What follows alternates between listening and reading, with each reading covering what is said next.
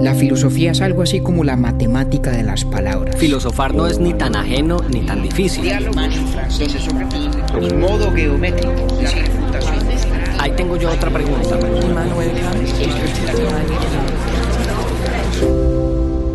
Urbi et Orbi a la ciudad y al mundo.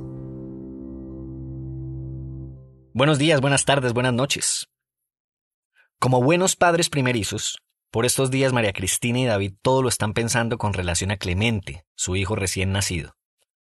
Por esa razón, el concepto de la crianza se ha convertido en un interés que todo lo toca. En el episodio de hoy, hablaremos precisamente sobre la crianza como un problema filosófico, desde el aporte de Jean-Jacques Rousseau, uno de los filósofos modernos con las más profundas contribuciones al respecto. En su libro Emilio, Rousseau plantea que el objetivo de formar a alguien es garantizarle, en últimas, su libertad y autonomía. Y esto, paradójicamente, se logra únicamente si quien es responsable de la crianza enseña el concepto de libertad a través de la total subordinación. Les presentamos entonces nuestro episodio número 53 sobre la crianza.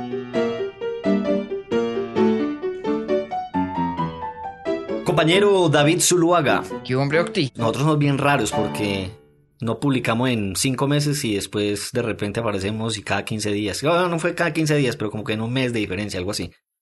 Sí, sí, sí. Bueno, ya, ya con este capítulo por fin cerramos nuestra cuarta y muy inusualmente prolongada temporada. Temporada total.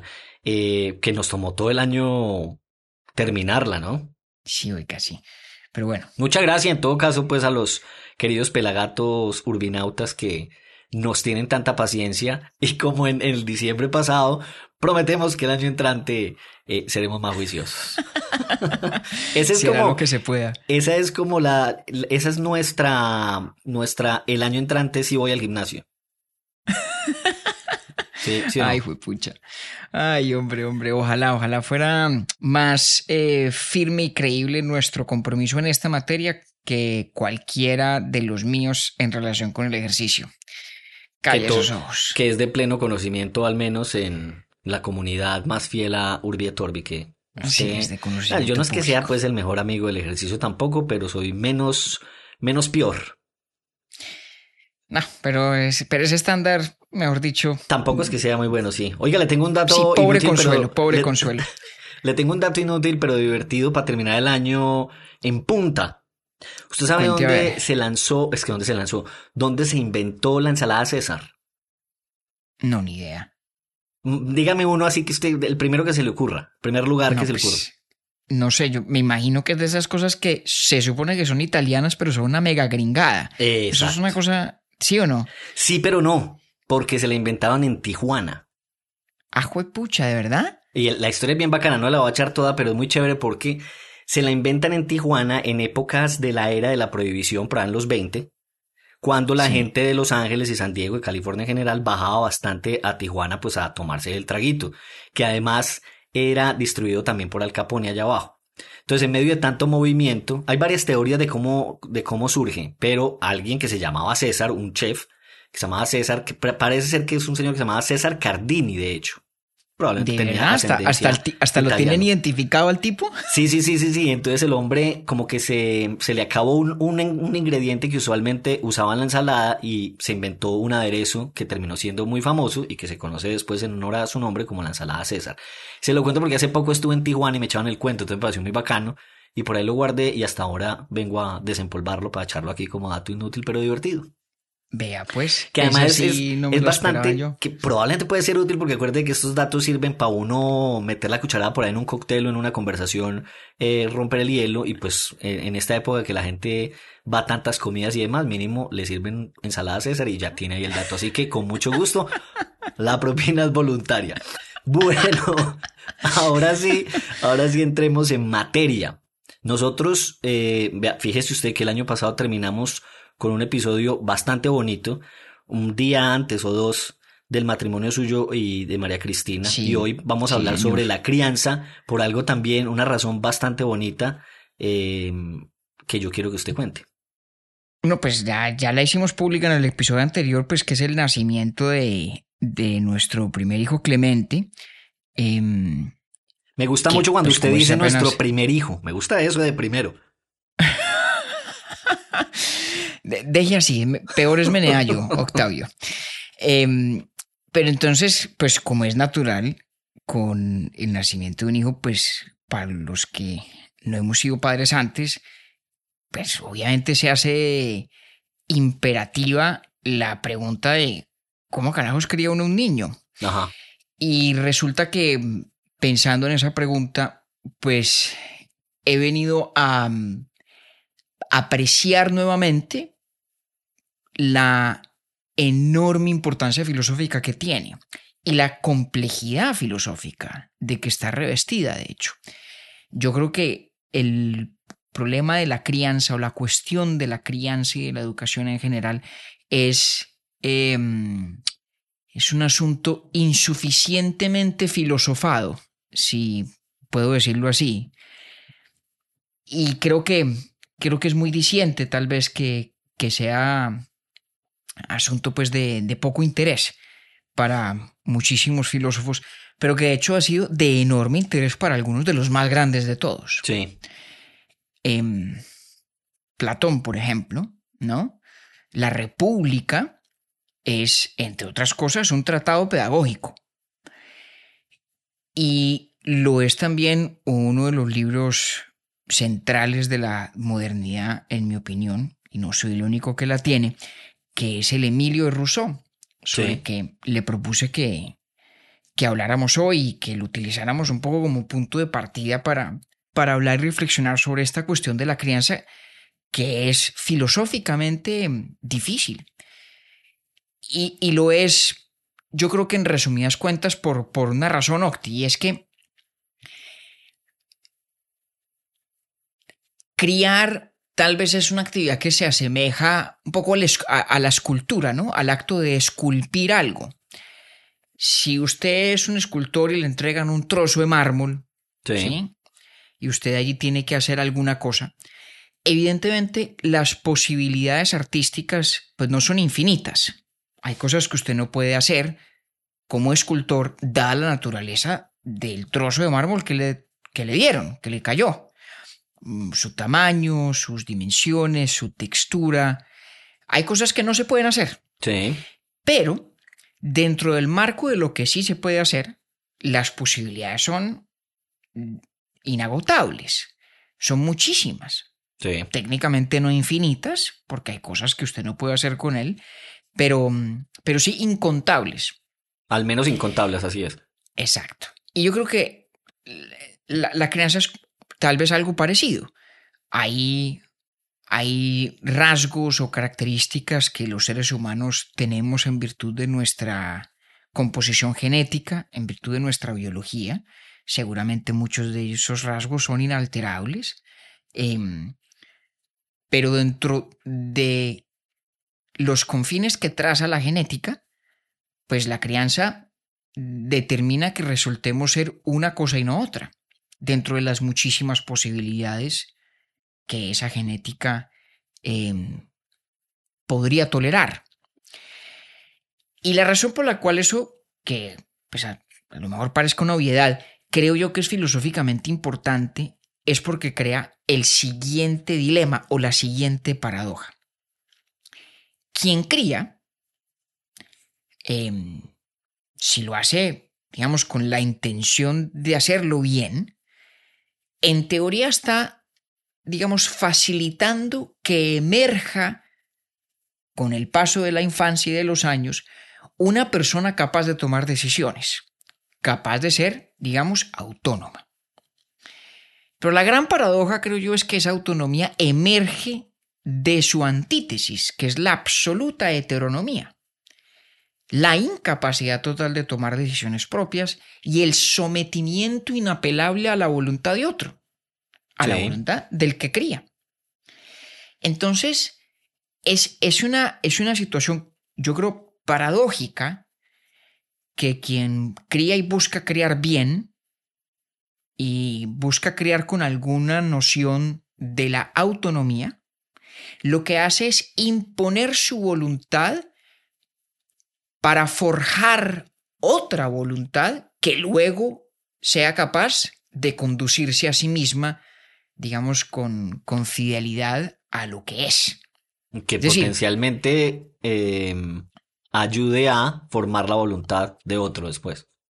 Además, ¿no? Ajá. Además, porque es una concatenación, en Sí. principio, de nuevo, no infinita técnicamente hablando, pero, pero sí inagotable. Entonces, ahí, Octi, yo creo que hay un problema bien importante, bien importante de entender.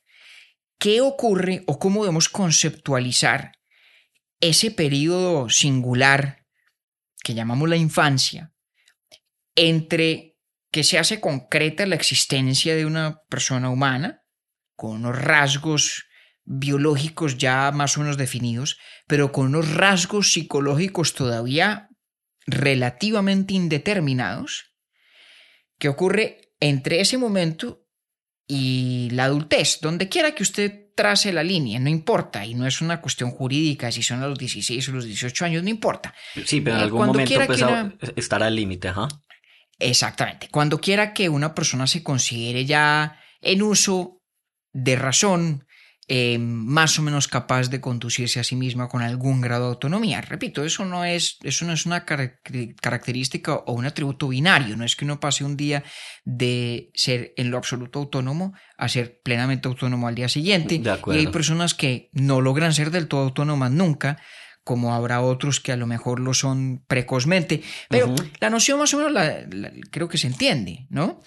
Eh, que hay evidentemente un periodo vital en el cual uno está totalmente sometido a la voluntad de otro, a la voluntad del que lo cría, De acuerdo. y sometido con esa particularidad de que si quien me cría busca hacerlo bien, busca entonces, entre otras cosas, que yo pueda al día de mañana ejercer autónomamente mi propia voluntad y la manera como logra hacer eso es moldeando la mía, moldeándomela.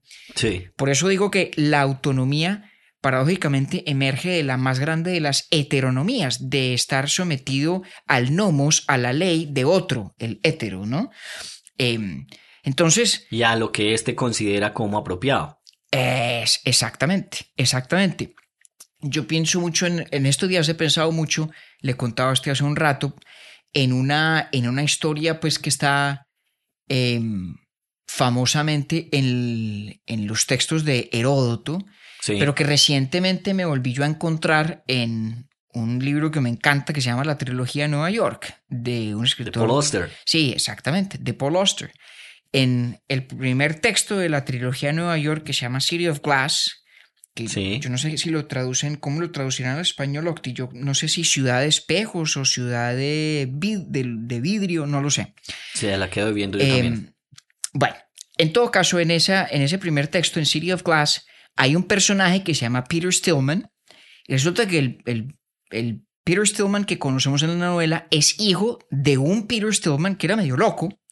Y el padre hizo con su hijo Peter lo que cuenta Heródoto, y es que lo encerró en un cuarto para criarlo sin contacto lingüístico alguno con persona alguna, convencido de que así Peter emergería hablando el idioma de Dios, hablando la lengua de los dioses. Y se me venía mucho a la mente este, este episodio, Octi, porque yo creo que es una forma, em, pues, trágica en esa narrativa, pero un poco cómica también, de, de mostrarle a uno como los, los dos polos de esa, de esa compleja ecuación de la crianza. Si Peter Stillman padre hubiera sido exitoso, ¿no? Si ese experimento que narra Heródoto efectivamente funcionara, Sí, Peter Stillman hijo habría recibido el regalo extraordinario, pues, de hablar la lengua de Dios. sí, Habría sido Sí, el único. No sé yo qué habría hecho con ella, pero pues, De acuerdo. uno que, que habrá arcanos que solo se revelan en ese idioma. Pero como le salió muy mal, pues el Peter Stillman hijo que resultó el experimento, pues era un desastre absoluto. Ya se imaginará usted. claro. Ciudad de Cristal acabo de buscar, se llama en español. Ciudad de Cristal, vea usted. Bueno, Ciudad de Cristal. Muy buena novela, además, la trilogía Sí. de Nueva York.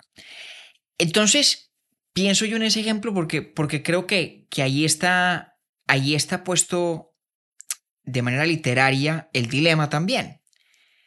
Quien logra criar para la autonomía y para la independencia y para la libertad, pues ha sido exitoso en ese sentido, pero lo ha hecho a través de la imposición de su propia Sí, voluntad, sí, que sí. es lo contrario a la autonomía, que es lo contrario a la libertad. Y este es exactamente el problema que se plantea Rousseau en el Emilio. Y por eso es que ese libro, creo yo, es tan, tan importante.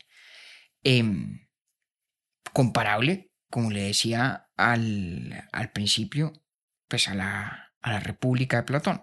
Entonces, por eso es que me pareció un problema filosóficamente importante y creo que no muchos filósofos lo han sabido entender y lo han sabido apreciar y se han preocupado tanto por él como Rousseau. Es más, creo que desde la óptica de la libertad y de la autonomía, ninguno tanto como Rousseau. Porque Platón también se interesó. Exacto. ¿Quién lo, quién lo ha abordado desde otros ángulos? O de otras Pues, por ejemplo, posturas. Platón se interesó muchísimo, muchísimo en esta cuestión, pero mucho más desde la óptica de la, de hecho, de la estabilidad política, aunque también desde una mm, óptica ética por su interés en la justicia. ¿no? Platón habla muchísimo de la crianza, muchísimo de la educación, em, en el contexto de contarnos cómo en Calípolis, su ciudad soñada en la República, Sí. se habrían de criar los guardianes, Ah, los lo que se ocupaban del gobierno de Calípolis, exactamente. Y Platón dice un montón de cosas. Muy famosamente dice que a esos niños los criaban a punta de gimnasia para educar el cuerpo y para que aprendieran la virtud del coraje, ¿no? Sí.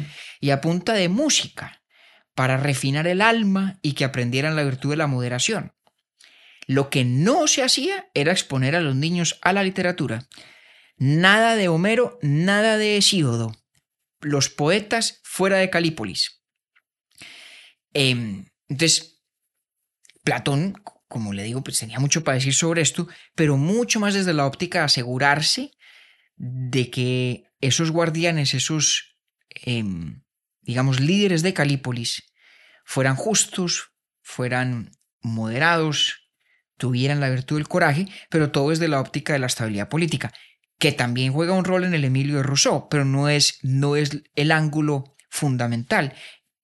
El interés central de Rousseau, en cambio, es el de la crianza para la libertad, el de cómo educar a Emil, a Emilio, Sí. para que sea Libre. un hombre libre.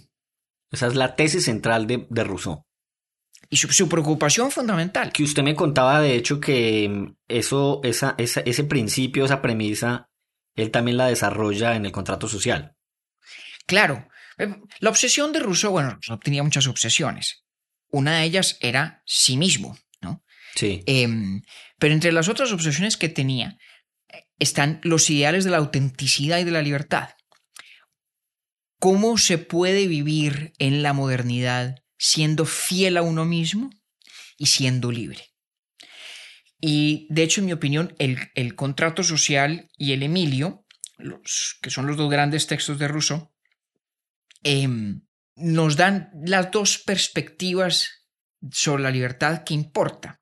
No- Nos dan como las dos caras de la moneda de la libertad.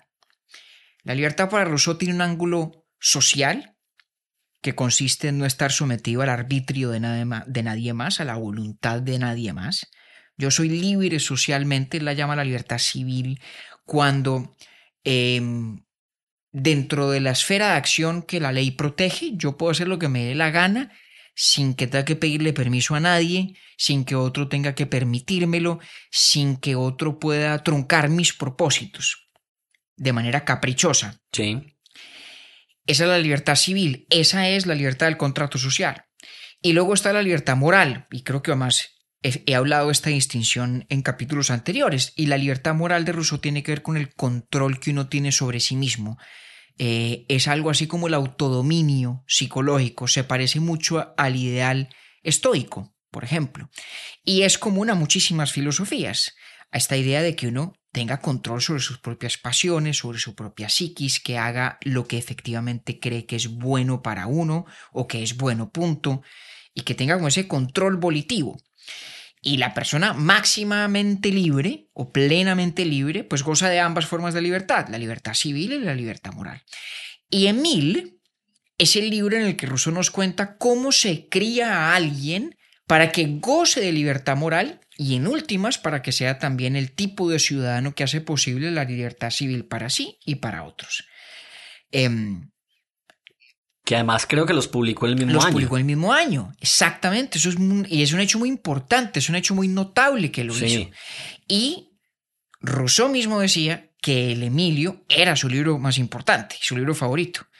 A mí me pasa que lo he recomendado a veces con poco éxito. A mi muy buen amigo Rodrigo Pombo le insistí mucho que lo leyera, por ejemplo, y creo que lo dejó a medio camino porque se cansó. Es un libro largo Em, pero es un libro importantísimo y en mi opinión exquisito y de mucha trascendencia política, pero además de mucha trascendencia moral precisamente por preocuparse tanto de este asunto. como a través de la heteronomía. ¿será que el lector lo deja porque que se, se, demora mucho para entrar en materia, se vuelve soso? O, no, qué? Porque si me ha contado usted que es un libro bien largo y. Ah, es largo, pero es delicioso. De pero es delicioso. Rousseau tiene una prosa exquisita. Lo que pasa es que es un libro que cuenta las historias de cómo es la vida de Emil, cómo es su cotidianidad. Porque, a ver, el, el libro lo que cuenta es la historia del personaje Emil, que es un personaje de ficción, de cómo Emile se desarrolla bajo la guía de su tutor que se llama Jean-Jacques, evidentemente una alusión al propio Rousseau, pero es un personaje ficticio, es un personaje literario dentro de la narración. Y es además un texto filosófico, donde cada idea de lo que Jean-Jacques hace o de lo que deja de hacer tiene un sustento y tiene una justificación. Em, entonces es un libro que tiene un componente literario muy fuerte, tiene un componente poético incluso y tiene un componente filosófico muy grande y es un libro, pues en mi opinión, delicioso. Ojalá algún día eh, Rodrigo Pombo me haga caso y se lo termine de leer porque, porque vale la pena. Em, pero entonces vuelvo, vuelvo al, al, al tópico central que nos interesa, ¿cierto?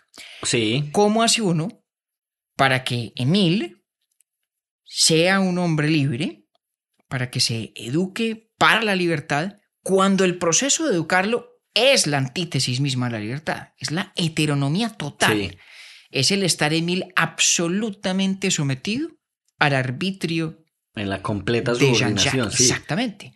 Pues creo que es absoluto, absolutamente obvia la, la afinidad de ese problema con la propia circunstancia, ¿no? Clemente, que tiene un mes de nacido, está absolutamente postrado al arbitrio de María Cristina y mío. Sí. Lo único que puedo hacer es llorar para tratar de, de inducirnos a hacer o no hacer alguna cosa. Pero en últimas, no goza de ninguna autonomía. Pero en últimas también nosotros quisiéramos crearlo para que sea un niño autónomo. Autónomo y libre. Esa es fíjese, que, fíjese que a mí eso, compañero, me, me, me, me pone a pensar eh, con relación a Rousseau de una forma, ¿cómo podría yo decirle? Em, a ver, a lo que quiero llegar es que me gusta pensar en la posibilidad de, de, de que ese dilema era tan difícil para, para resolver eh, en Rousseau mismo, que por eso probablemente pudo haber sido que entregó sus cinco hijos eh, a la tutoría de, de, un tercero. Hombre. Que me imagino que algunos ya que han escuchado, que están escuchando la, la, este, este, episodio dirán, bueno, pero este hombre, pues, si por algo se caracterizó fue por ser un mal padre, que es lo que comúnmente se dice de Rousseau. Sí, sí, sí, sí, Claro, claro, y ese es un dato muy, muy importante de la vida de Rousseau, ¿no? Que Rousseau em, con, con, no era la esposa, pero digamos con su pareja, eh, em, Lavesseur, creo que se llamaba, em, tuvo cinco hijos y todos terminaron en orfanatos. A todos los entregó. Rousseau no crió a ninguno. Y fue además bastante honesto en sus memorias diciéndolo él mismo. Totalmente. O sea, no fue que, que, no fue que se lo sacaron en, en, en Totalmente. Y, y ojo, uno no se puede equivocar. El Emilio, como texto, no es un manual de pedagogía infantil. Sí, no es como, sí, sí, ser padre no, No, no, es lo que busca hacer. De hecho, Rousseau explícitamente dice en un texto suyo muy, muy, muy importante que se llama Las, las Cartas desde la Montaña, eh, dice que su Emilio es para el estudio de los hombres sabios, no un método para que lo apliquen los padres y las madres en, casa. Es decir, es muy claro para Rousseau que el Emilio es un paralelo moderno de la República de Platón, que cumple una función intelectual comparable a eso. No es no es pues como, como el, manual, de crianza de, los, de los niños prepúberes que escribió Erasmo Rotterdam. No, no es eso. Es otra cosa muy, es otra cosa muy distinta. Entonces, ¿qué dice Rousseau? ¿Qué dice Rousseau? Rousseau yo creo que en el Emilio plantea en el contexto de la crianza nuevamente el paralelo de lo que políticamente ha de decir también en el contrato social. Y esta es tal vez la frase más incomprendida y más importante del corpus de Rousseau en su totalidad. On la forcera d'être libre. En una sociedad civilizada legítima, en una sociedad civil como la que él se imagina en el contrato social, a uno lo obligan a ser libre. Eso es una berraquera. Obligar a ser libre. Sí, obligar Eso lo dice el contrato social, ¿no? La frase de on le forcera d'être libre es una frase del contrato social. Absolutamente incomprendida. En una sociedad legítima y civilizada, a una persona la obligan a, ser libre. Usted obliga a ser libre, la sociedad.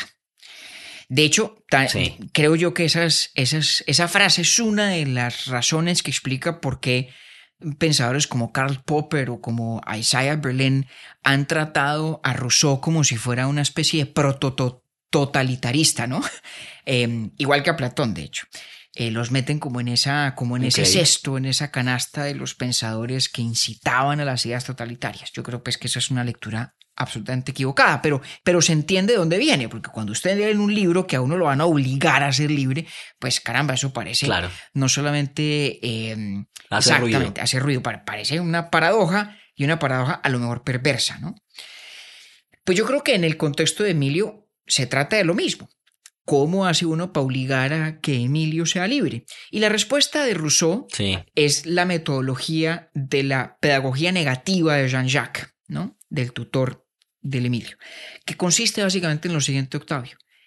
Emilio crece enfrentándose únicamente a la necesidad, nunca a la voluntad. Me explico. Emilio cuando quiera hacer algo, siempre y cuando sea una conducta que Jean-Jacques no quiere em, que Emilio deseche, no quiere desestimular, pues Emilio lo hace. Emilio quiere algo que efectivamente no le hace ningún daño, se le da. Y cuando Emilio quiere hacer algo que no está bien o busca algo que no le conviene, con lo único con lo que se encuentra es con una negativa inflexible, sin razones, sin explicaciones, pero recalco, inflexible.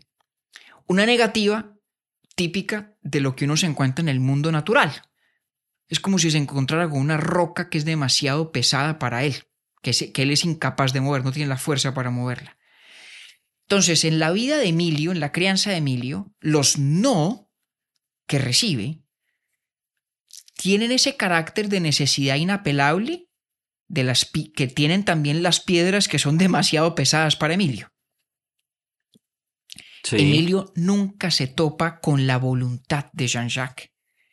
Emilio nunca se enfrenta a que Jean-Jacques como persona, como voluntad, sea el que le conceda, le permita o le impida. Entonces, lo que Jean-Jacques busca es que Emilio pueda hacer lo que quiera, pero que solamente quiera aquello que Jean-Jacques quiere que haga. Es el más perfecto dominio el que se disfraza de libertad. Es la más perfecta teonomía la que se disfraza plenamente de autonomía. Jean-Jacques, poniéndole esas piedras digámoslo así, en el camino Emilio, esos nos que son pocos, pero que son inapelables, que no tienen vuelta atrás nunca, ayudan a que Emilio vaya forjando lo que quiere y lo que no, en función de lo que logra y lo que no puede. Y dentro del universo de lo que sí puede, obra con absoluta, con absoluta libertad. Y eso significa que en el mundo en el que crece Emilio, es como si estuviera absolutamente solo. Es como si no hubiera otras personas, es como si no hubiera otras voluntades. Y no es un accidente, Octi, que el primer libro que Emilio puede leer es Robinson Crusoe. Mm. ¿No? Esa gran, esa gran fantasía tan fecunda en la literatura y en la filosofía del hombre absolutamente solo, el hombre perfectamente solitario. Y así, de esta manera, ¿cierto? Truncando sutilmente la voluntad de Emilio para darle forma a su vez, pero haciéndolo de tal manera que Emilio no pareciera nunca que estuviera obedeciendo a otro, dice Rousseau, se conserva, digamos, la integridad de esa autonomía que aún no existe, que estamos haciendo posible a través de la crianza misma. Y el gran logro de ese modelo, en opinión de Rousseau, es que Emil crece sin nunca experimentar el sometimiento al arbitrio ajeno y por lo tanto sin nunca él querer someter a nadie más a su propio arbitrio. A Emilio lo ha, digamos, lo ha exceptuado Jean-Jacques de esa experiencia de la dominación, tanto de quien la padece como de quien la ostenta o ejerce. Ni Emilio busca dominar a nadie, ni se deja dominar de nadie porque no ha experimentado nunca ese enfrentamiento contra otras voluntades. Ahora, claro que se enfrenta a la voluntad de Jean-Jacques todos los días, pero es que no lo sabe, no se da cuenta. Sí. O sea, ahí lo que Rousseau dice es que el ar- ese arbitrio ajeno, que en este caso es ejercido por Jean-Jacques, su éxito depende de que no, no así lo parece. Exactamente. Está totalmente disfrazado. Se parece mucho, de hecho, se parece mucho, no sé si lo recuerda que alguna vez lo hablamos, a la mentira noble de la República de Platón. Sí, claro, que, que usted sabe que a mí me causa ¿Se acuerda que hablamos de cómo en, la, en Calípolis, de nuevo, em, Sí, hay un mito fundacional el mito que fundacional. ayuda Ay, a... sí, sí, todavía me eh, acuerdo de eso y me da- me da y escozor. cuyo gran éxito es que los gobernantes mismos lleguen a creérselo. Que algún día se le Ajá, olvide a todo sí, el mundo que era un mito, para que haga tránsito a verdad. Aquí ocurre lo mismo. La gran garantía de que se preserva la pureza volitiva de Emilio, su autonomía, su libertad, es que en el estado de más palmaria sujeción al arbitrio de otro, esa sujeción esté tan perfectamente oculta como, nos dice Rousseau, logra ocultarla Jean-Jacques. Pero bueno, espere que es que yo tengo ahí un, tengo un problema eh, entendiendo ese Sí. concepto. Y es lo que usted mencionó al principio de aquellas cosas que van en contra de, mm, como que le pueden hacer mal Sí, a Emilio. Esas en cambio son inapelables y entonces Jean-Jacques tendrá que decir sí, no. pero dice no sin ofrecer, Ahí sin ofrecer argumentos. Dice Ajá. no, digamos, a la manera como el mundo natural a usted le dice que no. Deme más ahí porque estoy ahí pues a ver, patinando. pongamos, pongamos un ejemplo. Acuérdense que estamos hablando de un, de un infante, ¿no? De un niño que en Sí, este claro. mundo ficticio de la narrativa de Rousseau tiene contacto realmente con nadie, distinto del propio Jean-Jacques, ¿no? Jean-Jacques tiene control absoluto Exacto, sí, es sobre una- el ambiente vital y acuerdo. crecimiento del niño, ¿no? Em, entonces, Sí. cuando Emilio, cuando, Así como el de Paul Auster pues no tenía contacto eh, con eh, nadie. por, eso, por eso es que cuando yo pienso en Emilio, Exacto. pienso mucho en, en- en Peter Stillman también, ¿no? Eh, que es, Sí. digamos, un Emilio, pero saliéndole el tiro por la culata. Em, Total. Entonces, ese niño es un niño que no tiene ninguna experiencia en las interacciones interpersonales. En... Realmente no tiene esa experiencia. Lo único que tiene es un tutor No que la es conoce. un sujeto Exacto. allí que lo acompaña, que está con él, que conversa con él, y que a veces le dice que no. Pero cuando le dice que no, pues es un no que no tiene argumentos, que no tiene razones. Sobre todo, es un no que no es porque yo digo que no. Porque a mí me parece que no, porque yo he creído que no. Es, pero a- a- además porque es simplemente Es- un no. punto. Punto. No hay nada más. Entonces, No entonces nada más. Es, es, esa dinámica hace, en la, en la teoría ruso, hace que Emilio se encuentre así no a esa barrera. Mi analogía es como usted o yo nos encontramos a una barrera del mundo natural.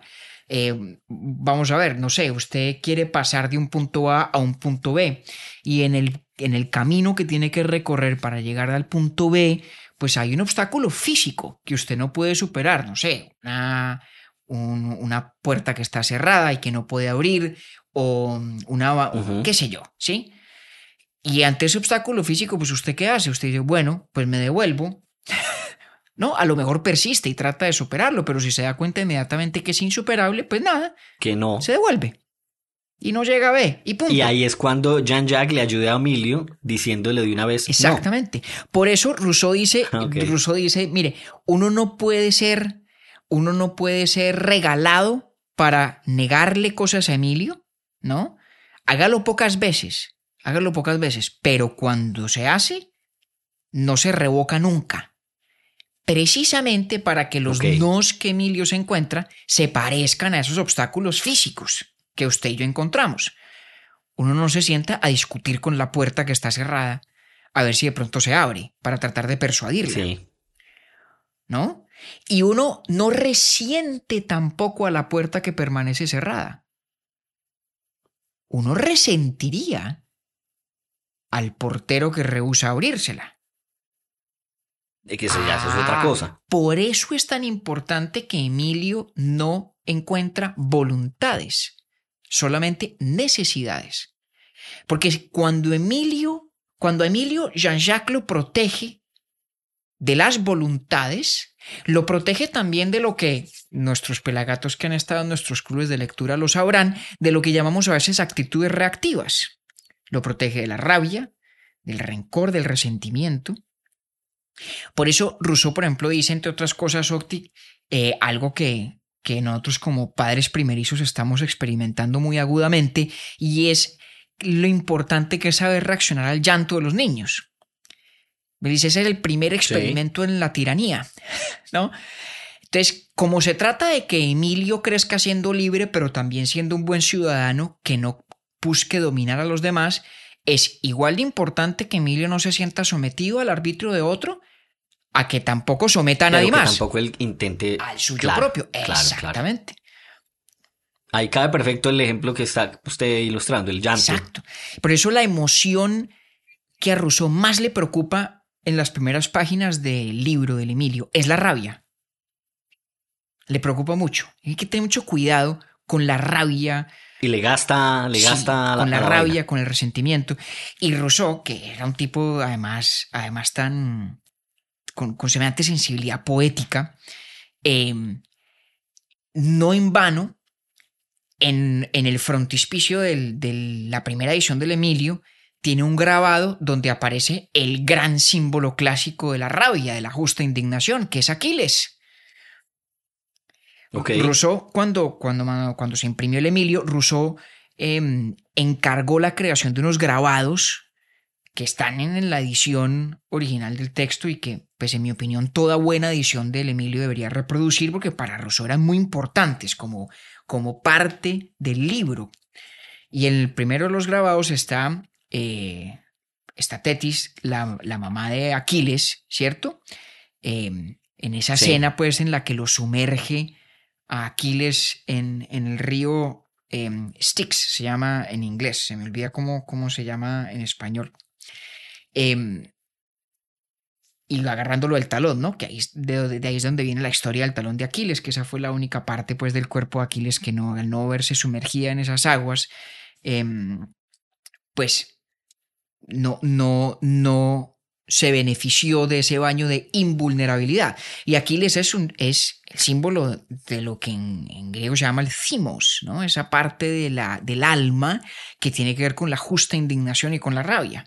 Y eso es precisamente lo que se evita en Emilio, lo que Rousseau busca postergar en la crianza de Emilio, creando este mundo absolutamente controlado por Jean-Jacques, donde Emilio nunca se enfrenta a una voluntad, sino solamente a las necesidades. Sino a necesidades.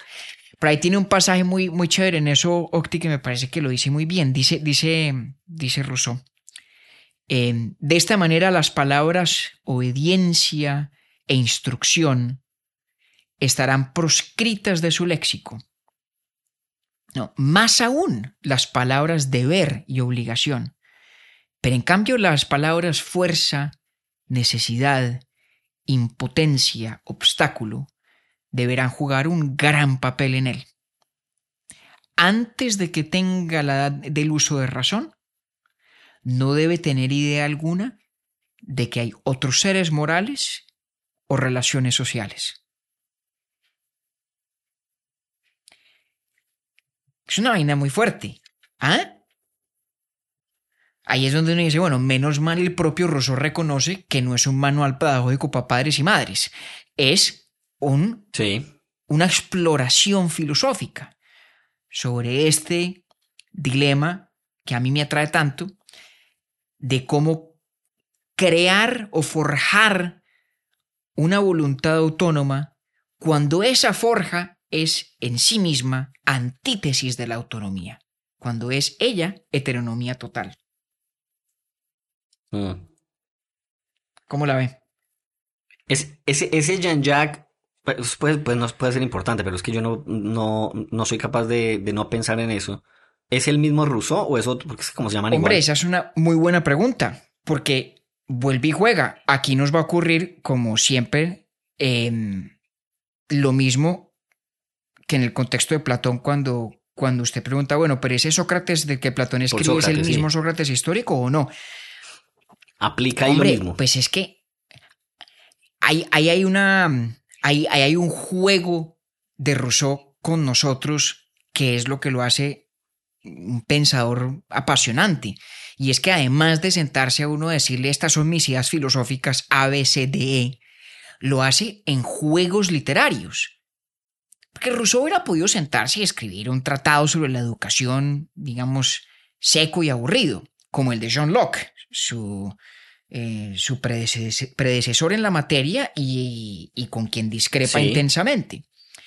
Pero en cambio decide crear una obra literaria que tiene ese componente de ficción donde hay una entidad allí que es un reflejo suyo, pero que es un personaje literario. Entonces, ¿es Jean-Jacques el mismo Jean-Jacques Rousseau? O sea, ¿es el Jean-Jacques tutor de Emilio? El mismo Jean-Jacques Rousseau que escribe el libro Emilio? Sí y no. Sí y no. Evidentemente, al llamarse Jean-Jacques, Rousseau, el escritor, nos está diciendo, bueno, aquí hay una afinidad, aquí hay una conexión, esa voz de alguna forma es voz mía, pero por algo lo puso en boca lo que allí dijo en, de un personaje literario y no en la propia. y era importante que lo hiciera porque, de hecho, esto es otra, otro elemento muy importante de este libro, el Emilio, del que no vamos a hablar mucho ahora, pero que es muy importante. En él aparece un, un, un texto que se reproduce con frecuencia, digamos, como, como una sección independiente, en aislado pues del resto del libro, que se llama La profesión de fe del, del vicario de Saboya. Em, es básicamente una una suerte de credo de la visión religiosa de Rousseau, puesto en boca de otro personaje. De hecho, es por cuenta de ese pasaje en el libro que, es, que este texto, el Emilio, fue el que desató toda la ola de persecuciones contra Rousseau. ¿no? Por ese texto, por ese aparte, la profesión de fe, quemaron el Emilio en todas partes. Em, y le tocó pues a Rousseau irse al exilio y demás. Eso es otro ángulo este, de este libro muy, muy importante. Pero todo esto para decirle ¿Es Jean-Jacques, tutor de Emilio, el mismo Jean-Jacques Rousseau, escritor, autor de El Emilio? Hombre, sí, ¿no? Sí, ¿no? Y es muy diciente que haya elegido esa duplicidad, ese presentarse a través de un personaje literario. Cosa que también hace, no tiene ninguna conexión con Rousseau, creo yo, pero cosa que también hace el propio Paul Auster, ¿no? En, en la trilogía de Nueva York, en City of Glass, ¿cómo es que se llaman? ¿Cómo es que la traducen al español? La ciudad, ciudad, de, cristal. En Ciudad de Cristal em, hay un personaje que se llama Paul Auster. Em, sí. Sobre el cual habla el narrador sobre el cual escribe Paul Auster, el escritor. Sí. A mí es que me encantan ese tipo de, de laberintos. Y A mí eso también me... Sí, a mí me Algún día tenemos que hacer un capítulo sobre eso, Octi. Botarle Algún día hacemos ese capítulo sobre, sobre, el escritor, el autor, el narrador, esas diferentes personas, esas diferentes voces. Bacanísimo. Algún día lo hacemos. Eso sería bacanísimo. Pero vea, es, ese último que me estaba contando me, me, interesa bastante y es la condición o la característica o la importancia más bien política del texto. Claro. Porque uno diría, como, como dicen muchos, si bien no es un manual, y usted hizo la aclaración eh, más temprano, sí que es un libro importante, digamos, en la pedagogía, en el área de conocimiento de la, de la pedagogía. Pero es mucho menos explorado su condición e importancia política. Claro, y, la tiene toda. O sea, es un gran tratado de filosofía moral y de filosofía política. Mire, y, digamos que sus, sus lectores más acuciosos así lo han sabido, entre ellos obviamente Kant. Creo que ya echamos esta historia, pero acuérdese que Kant era famoso pues por, por, por sus hábitos eh, muy estrictos, entre ellos pues una caminata que hacía a la misma hora todos los días en su natal Königsberg, de la que nunca salió. Y la historia es que la única vez que Kant faltó a esa caminada fue porque estaba leyendo el Emilio Rousseau y era incapaz de interrumpirlo. Y Kant no era sino que le mencionara a Rousseau y el tipo era como si se postrara em, frente a un genio, a un ídolo y a un grande. Lo comparó con la Revolución Francesa, al Emilio de Rousseau. Comparó a Rousseau mismo con Newton, ¿no? Decía que en, en, el área de la moral, Rousseau tenía el lugar que a Newton le correspondía en la filosofía natural, ¿no? Un grande de los grandes. ¿Por qué? Porque es que más que un tratado de pedagogía de qué hacer y qué no hacer y qué decirle y qué no decirle al niño y qué libros debe leer y qué libros no y qué juegos son buenos y qué juegos no, más que eso, es una exploración de esa pregunta de la autonomía que es una de las preguntas éticas fundamentales, de cómo es posible ser autónomos, de qué se requiere para ser autónomos, de esa paradoja de la crianza como un paso inevitable rumbo a la autonomía, cuando la crianza es de por sí la heteronomía en su máxima expresión, pero mm. es también un tratado de filosofía política en tanto que allí Rousseau nos habla de cómo tendrían que ser los ciudadanos para que pudiéramos todos vivir gozando de la máxima libertad posible, que es esa combinación de las dos formas de libertad que hablábamos al principio, la libertad moral y la libertad civil. Porque el gran beneficio, repito, de que Emilio pudiera crecer en ese ambiente tan sui generis que construye Jean-Jacques, es que Emilio no sabe qué es querer someter a nadie más a su voluntad no sabe qué es estar él sometido a la voluntad de nadie más. Claro, porque así lo aprendió. Emilio, en últimas, logra reproducir lo que, lo que Rousseau diría es la libertad del hombre natural, que no debe confundirse pues con la libertad de, em, de, del hombre primitivo, ¿no? No es la idea del salvaje noble o del noble salvaje que muy equivocadamente se le atribuye a Rousseau. Eh, sobre eso si mal no recuerdo, hablamos en un capítulo nuestro de nuestra primera temporada, de hecho. Pero se recupera con ese modelo de crianza esa plena libertad de quien quiere vivir sin someter a nadie más a su arbitrio, sin verse a la vez sometido al arbitrio de otro, y gozando, por lo tanto, de plena libertad moral y de plena libertad civil. Él, Emilio y los demás también. Entonces, ahí está como, como, como el sustrato pedagógico, el sustrato eh, psicológico que debería haber en cada ciudadano para que una sociedad pueda ser, como sociedad, plenamente libre. Entonces, si yo lo pusiera en plata blanca o en palabras coloquiales, le doy dos opciones a ver cuál de las dos está más, más cercana a la elaboración de Rousseau. La primera sería, entre más cañado esté el sujeto, mejor es la labor del tutor. O se la complico más. Hace parte de una buena labor del tutor un cierto engaño en, en, quien está custodiado. Sí, la respuesta es que sí. A las dos cosas. Ok. Ahora, obviamente, en el entendido de que el tutor, Jean-Jacques, todo lo que hace, incluso el engaño, es pensando en el bien de Emilio. Es pensar, claro, porque de otra forma diría no. Exacto, exactamente. ¿Qué, ¿Cómo, cómo le, explicaría a usted el término cañar a alguien que no escucha en Argentina o en ah, España? Eh, porque yo no soy capaz. inducir a engaño. sí, bueno, lo que se hace en el póker. Sí, exacto. Bluff. Un poco. Bluff, exactamente. Ah. Pero, pero usted lo ha puesto muy bien, Octi. O sea, es clave que el cañazo sea grande y exitoso. O sea, el engaño tiene que ser pleno. Ese exceso de heteronomía. Única y exclusivamente en beneficio. Exacto. exacto. Tiene que ser pleno, pero tiene que ser a su vez luego utilizado para hacerle el bien a Emilio. Y fíjese que entonces allí. ¿Y quién sino el tutor para definir qué es lo mejor para Emilio? Pero nos queda pendiente resolver una pregunta. ¿Y quién vigila al tutor? Ajá, Entonces aparece también. Pues, espere, yo me lanzo a la piscina. Eh, porque como yo no leí el libro, y, y, adivine, no lo voy a leer, porque si Roberto Pombo no me lo leyó, pues yo así es Rodrigo, Rodrigo. Si sabe contar, perdón, si Rodrigo no me lo leyó y usted sabe contar, no cuente conmigo para leer ese libro. Pero, espero cambiarlo, pero espero hacerle cambiar de opinión, Octavio. ¿ah? Usted mismo se va a sorprender algún día. Hombre, bueno, de pronto me llegará el momento de leer el Emilio, en 2022 no va a ser.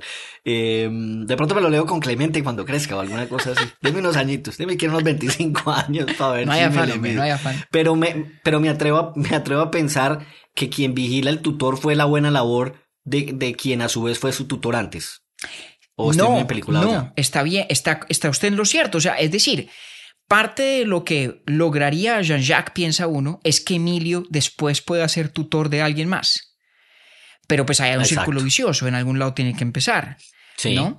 Em, y, ahí, no, pues ahí, está, ahí hay un problema que es imposible resolver, que es insoluble. Y es otra vez, en el ámbito de la crianza y de la pedagogía, el mismo problema de Calípolis.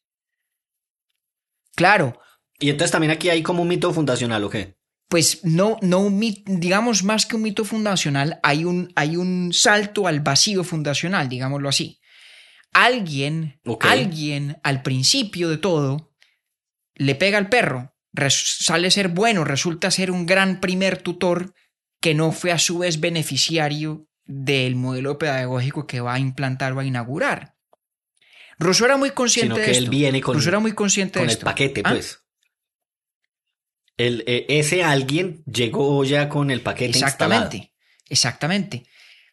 Y no fue como si es Emilio fruto de que se beneficiara, se beneficiara de ese paquete. O sea, Emilio será un buen tutor, pues fruto de la labor que ha hecho Jean-Jacques. Pero venga, espere, espere que está buena, eh, me gustó eso. Porque Rousseau en ningún momento dice que Jean-Jacques es el primero. Más bien lo que sugiere eh, en Rousseau es que Jean-Jacques en su momento fue Emilio. No, no, no. Digamos que no, no sabemos del todo de dónde sale Jean-Jacques, ¿no? Creo que la idea sí es que Jean-Jacques es el primero. Ah, vale, pero, vale, pero independientemente de cuál sea la, reconstrucción correcta en el ámbito, digamos, de la narrativa ficticia. Cronológico. Lo que hay es un problema conceptual cierto y real. Alguien tiene que arrancar esta cadena de exitosas heteronomías que producen agentes libres y autónomos como Emilio. Rousseau era tan consciente. Y la única forma de resolverlo es que ese primero, pues ya haya tenido en sí, que ya haya sido producto, pues como de la naturaleza casi. Un, verdadero accidente, un verdadero accidente.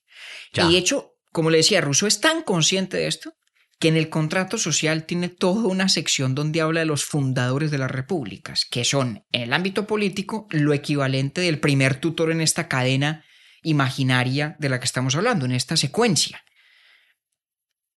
¿Ese es uno de los fundadores de qué? que en el, en el ámbito político ocurre el mismo problema. Sí. Y Rousseau, consciente de ese problema, tiene todo un capítulo en el contrato social dedicado a hablar de los fundadores de las repúblicas. ¿No? Es, es como la historia de. Esparta, ¿no? Esparta eh, era un modelo exitosísimo porque Esparta educaba a los futuros líderes espartanos en los valores y en los modos de ser de Esparta misma. Pero alguien tuvo que dárselos inventado, fue Licurgo. Licurgo fue el que creó las leyes de Esparta, le dio la estructura que tenía y dijo, aquí arranca todo, de ahora en adelante a todo el mundo lo vamos a crear así, y pues claro, una vez arranca la secuencia, pues se autoperpetúa. Es lo mismo que ocurre con el mito Ajá. fundacional de Calípolis en la República de Platón. Es el problema reconocido por Rousseau en el ámbito del contrato social y de la cuestión política. Es un problema implícito, no, no del todo resuelto en el Emilio. Que es, bueno, ¿cómo, se, cómo, cómo arranca esa sucesión? ¿Cómo arranca esa secuencia? ¿Cómo hacemos para que Eh, haya... pe- Para quien no haya, para quien no haya escuchado, perdón, interrumpo, compañero, eh, lo que está, lo que hemos hablado, lo que ha mencionado David ya varias veces sobre el mito de Calípolis, está en uno de nuestros episodios anteriores. Sí.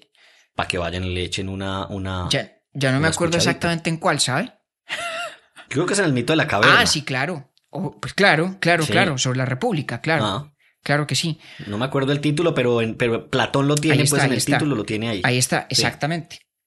Entonces, mejor dicho, nosotros podríamos quedarnos aquí eternamente, pero vuelvo al- asunto Sí. ahí crítico, ¿no? ¿Por qué estábamos hablando de quién entonces educó a Jean-Jacques que ahora educa a Emilio?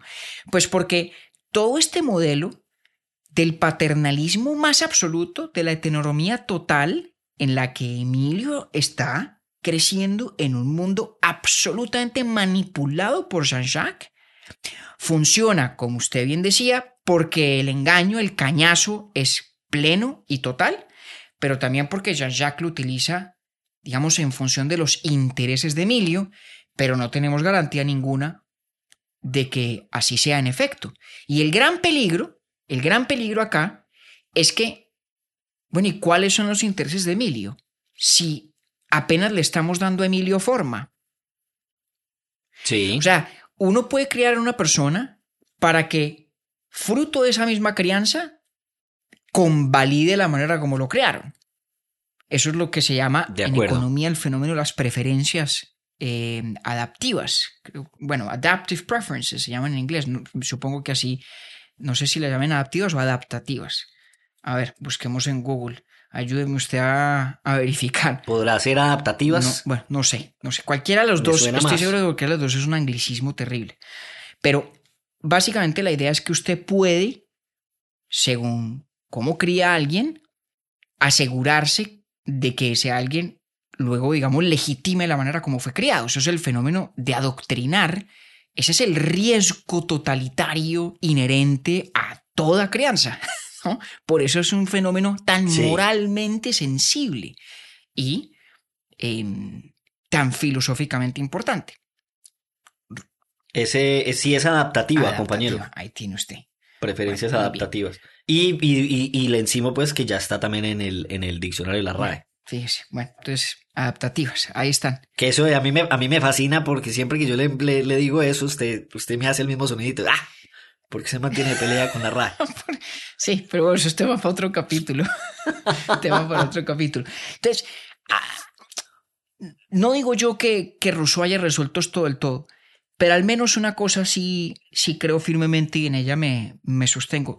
Creo que no hay un texto de la modernidad que haya, que haya realmente entendido y explorado de manera tan fecunda como el Emilio de Rousseau esta paradoja tan íntima, tan sensible y a la que todos nos hemos enfrentado, ya sea porque hemos criado o porque estamos criando o porque vamos a criar O porque, o porque fuimos. nos criaron.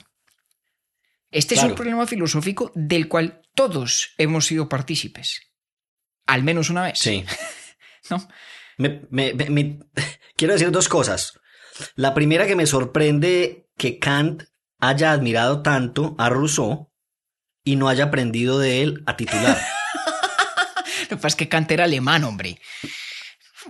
No, no importa, pero, pero no, no, no, no, es que y, y, una vez le estoy ahí echando que, que, me tiene usted nervioso pues para la siguiente temporada con Don, con ah, don sí, Emanuel. prepárese. Entonces eso digamos ahí como prepárese, nota al pie. Prepárese. Y lo segundo, y lo segundo que me interesa mucho mencionar en este momento es cómo algo que aparentemente es, eh, está encerrado en un solo y, por qué no decir, eh, no tan complejo concepto, Rousseau se demora o, o se toma Sí. tanto para, pues, para desarrollarlo, porque usted me dice que el Emilio es un libro bastante extenso. Sí, pero es un libro delicioso, ¿no? Ojo, mm, usted porque, porque ahora ya está anunciando que no lo va a leer este año, vaya y venga, pero mm, no vaya a creer, yo me sostengo de que es un libro además delicioso de leer, porque Rousseau tiene una prosa exquisita y es un tipo súper mordaz. Sí, yo me acuerdo, acuerde que yo le conté a usted que uno de los pocos textos que yo había leído en la universidad muy temprano fue el contrato social y a mí ese libro me gustó. Y el contrato social es mucho más seco que el Emilio, es corto,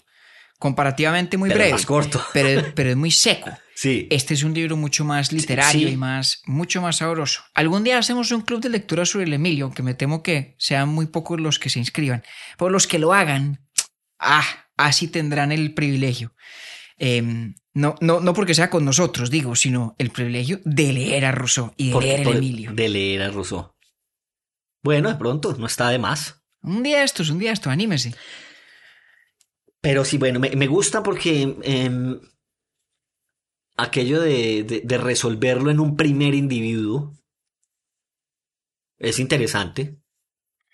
Y empieza uno a, a- a encontrar similitudes como, como las que ya mencionábamos con Platón y demás. Sí, ahí hay un diálogo. Que eso en su momento me ayudó a mí pues para entender. Hay un diálogo delicioso. En el delicioso, ¿no? Entre, Sí. entre todas esas preocupaciones de Platón y estas obsesiones de Rousseau, una distancia de tantos siglos, unos problemas que son los mismos, tan esencial, em, esencial- esencialmente humanos, pero visto desde una perspectiva tan diferente, ¿no?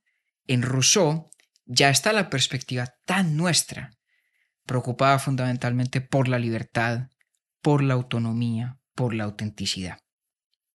Todo esto para decir, Octi, que aquí no tenemos ni idea cómo vamos a crear a Clemente, pero algo nos inventaremos. Ok.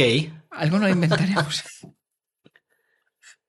Él de todas maneras, yo sé que eh, utilizará el llanto para cuando usted de pronto le dé por ponerle una camisa de y me cuadros. tiene totalmente sometido, Oye, digamos. no Yo gusta ya mucho. fracasé. Yo Sí. Jean-Jacques no soy. Ya estuvo, ya renunció Sí, a la. Jean-Jacques no soy y Clemente no es Emilio tampoco.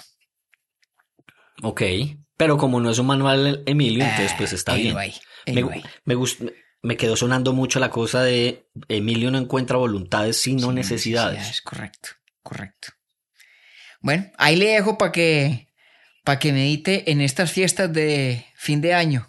Y nos vemos pronto para nuestra... Temprano, temprano el Sí, año entrante. temprano el año entrante para nuestra quinta temporada, Octi. Como siempre, un gusto. Vea, déjeme, pero déjeme primero que tengo dos eh, personajes que van a izar bandera. Uno es Juan Vicente Gómez Velázquez, de Sabaneta, Antioquia. ¿Por qué hizo bandera Juan Vicente? Porque me que yo hice una encuesta en Instagram hace como dos semanas preguntándole a la gente que quién creían que iba a ser este capítulo. Entonces puse a Kant, a Rousseau y a Schopenhauer. Y Schopenhauer, hermano, nos va a tocar meterlo la, el- la temporada entrante porque fue arrollador. El 60% de las personas quería a Schopenhauer, pero lo mejor de todo, lo que más me sorprende es que la gente quería a este señor en Navidad. Yo, yo, yo no, no salgo del asombro. Y en cambio, eh, en cambio Juan Vicente dijo, hombre, no, mucho más bacano ruso, entonces por eso hizo bandera. Y hay un, hay uno que yo le debo esa bandera que a usted le va a gustar mucho esta historia. Él se llama Esteban Bedoya Castaño. Y imagínese que él, y imagínese qué lindo lenguaje, qué, qué lindo uso el español. Imagínese que Esteban en enero se fue desde Medellín hasta Ecuador en carro y se escuchó todos los episodios No de. Orbi. En donde además les, le sonó mucho, me contó eh, los episodios eh, sobre Spinoza, Frankfurt, Borges y San Agustín. Ah, caramba. Pero se los escuchó todos desde Medellín hasta Ecuador, entonces pues izan bandera los dos eh, y todos los urbinautas. O sea que ahora sí que es, ahora sí que es literalmente cierto que Urbi et Orbi cruza fronteras. Ah, no, ya mejor dicho, y, hasta ya con pasaporte sellado y toda la cosa ahí en, en, en ¿cómo es que llaman? Después de Ipiales, que es lo que sigue. No me acuerdo. Yo tampoco, yo no, yo no he hecho, yo no he hecho ese viaje, pero me parece espectacular. yo llegué hasta Ipiales. Muy honroso haber sido compañía en semejante periplo, qué maravilla. Una maravilla. Entonces, bueno, compañero, pues una, unas felices fiestas. Para quien escuche este episodio en agosto del año entrante, pues estamos hablando de las fiestas del 2023. Así es. Em, bueno, don Octavio, nos vemos en el año 2023 em, muy pronto. Muy pronto, sí, señor. Un abrazo, pues, a Clemente, que escuchará este episodio en 25 años. Gracias, Octi. Un abrazo, hombre. Urbi et Orbi es producido por Bielo Media, con la música original de Felipe Durán, la coordinación general de Camilo Zuluaga y la dirección creativa de María Cristina Pimiento. Agradecemos especialmente a Luchi y Titín por la voz del cabezote y nuestro logo. Nosotros somos David Zuluaga y Octavio Galvis. Feliz día, feliz tarde o feliz noche.